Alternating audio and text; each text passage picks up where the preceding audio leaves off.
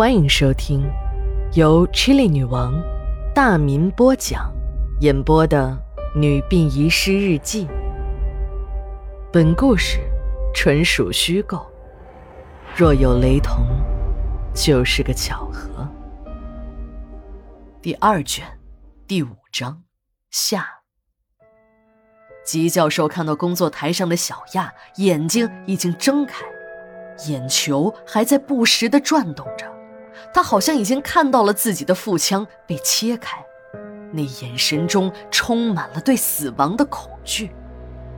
吉教授看清了，原来自己刚才把小亚放在工作台上时，顺手拿起了工作台上的一个枕头垫在了小亚的头下，这个角度，小亚刚好看得见自己前胸和腹部的切口。由于麻醉的作用还在。小亚不会感觉到疼痛，只是一动不能动，只有老老实实的躺在工作台上参观自己的惨象。小亚的突然醒来，立即让吉教授慌了手脚，想停是停不下来了，何况他压根就没有想过要停下来，索性心一横，不管他了，爱看就看，反正这小亚已经是刀架脖子。死也得死，不死也得死。吉教授一咬牙，拿过身边的砍刀，对着胸骨砍了下去。由于用的力气太大，刀深深地砍进了胸腔，砍断了动脉血管，瞬间血哗哗地流了下来。小亚的眼球停止了转动，瞳孔也慢慢地放大了。这时的吉教授。已经满身是血，他已经适应了血腥的味道，动作也比刚才麻利多了。一会儿的功夫，肠子、肝、肺等内脏已经被他扔进了塑料桶，而心脏，按朋友给的资料上说，那是有用的。吉教授已经为小亚的心脏准备好了归宿，一个精致的玻璃瓶儿，瓶里面已经注入了半瓶的酒精。而小亚的心脏也会随着时间的推移而溶解在酒精中，这可是上好的油画原料。接下来的工作就好做多了。吉教授把小亚的尸体清洗干净，就开始制备尸油的下一步了。他往小亚的胸腔和腹腔填充完香料，就开始缝合。没想到。这切开容易，想缝合上那就不是一件很容易的事儿了。吉教授费了九牛二虎之力，终于算是缝合完事儿了。只是那针脚大的里外通气透光，吉教授自己都不满意自己的作品，轻轻地摇了摇头，随手拿起餐桌上的酒杯，半杯红酒一饮而尽。而放在桌子上的酒杯呢，印上了几个血红的手印儿。吉教授感觉很累，他这才意识到，感情这杀人也是一个力气活。看似软绵绵的人肉，其实很结实，刀稍微钝一点就划不动。尤其是吉教授用双手掰开胸腔时，连吃奶的力气都用上了，现在已是浑身酸软。如果躺在床上，他马上就能睡着。这时。墙壁上的老式挂钟当当当的敲了十二下，吉教授这才意识到已经是深夜了，还有一半的工作没有完成呢，而且他还得处理这些无用的内脏，一定得抓紧时间，自己明天还要给学生上课呢。吉教授想到了这儿，又打起了精神。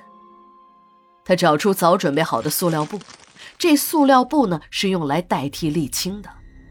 最原始的取尸油的方法是把沥青涂抹在尸体的表面，可用沥青既不方便，产生尸油的速度还慢。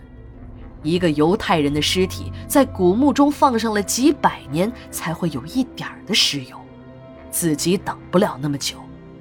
朋友的资料上说，用塑料布包裹起来，放在温度合适的地方，两个月就会有尸油析出了。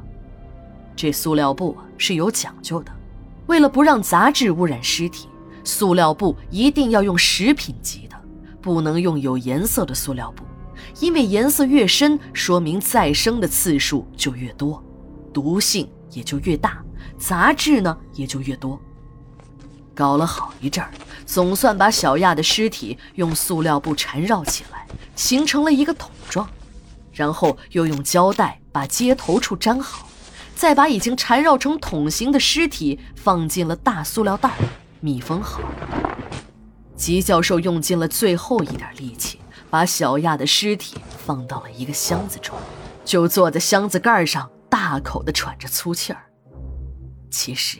也许人们都有一种感觉，同样重量的活物和死物给人的感觉是不一样的，这就是死沉说法的原因吧。有成就的人总喜欢做完一件事情后进行总结，看自己有什么地方不足，是不是需要改进。吉教授也不例外，他有点迷惑，尤其是血液飞溅的到处都是。他又仔细地查看了朋友给他的资料，果然有了发现，自己忘记了一个前提工作没有做，这才会导致小亚在手术过程中醒来，一刀下去，那血液流的到处都是。人家资料上说了，要提前给人放血，这放血的流程，人家说的也很清楚，先割断颈部的血管，再接上一根管子，往下水道那么一扔。等血放干净了，人也死了，再取内脏那就方便多了。时间过去了半年，吉教授用小亚的尸油做的画果然不同凡响，一投放市场就被抢购一空，没有买到的还不时的打电话催促他快点画，宁可出高价，他们也要买。一时间。吉教授的油画在收藏市场上成了爱好者们的新宠，几家拍卖行都找到吉教授，要与他合作拍卖他的作品。可这吉教授却犯了难，不是他有意吊大家的胃口，更不是他老吉和钱过不去，因为小亚的尸油已经用完了。即使自己勉强作画出来的作品，也不是那个效果，一定是没有人要的。这可急坏了吉教授。就在这时，一个新的猎物正在走进吉教授的视野。下一个尸油的目标有了。这个叫小云的女孩，有着和小亚一样的身材，一样的体态，正适合做尸油，出来的效果一定不会比小亚的差。也就是这个女孩。到了另一个世界，也没忘记把吉教授推向万劫不复的深渊。展厅里，一幅身价百万的油画突然哭了，眼角、嘴边都流下了鲜红的血。八月二十五日，日记连载，明天继续。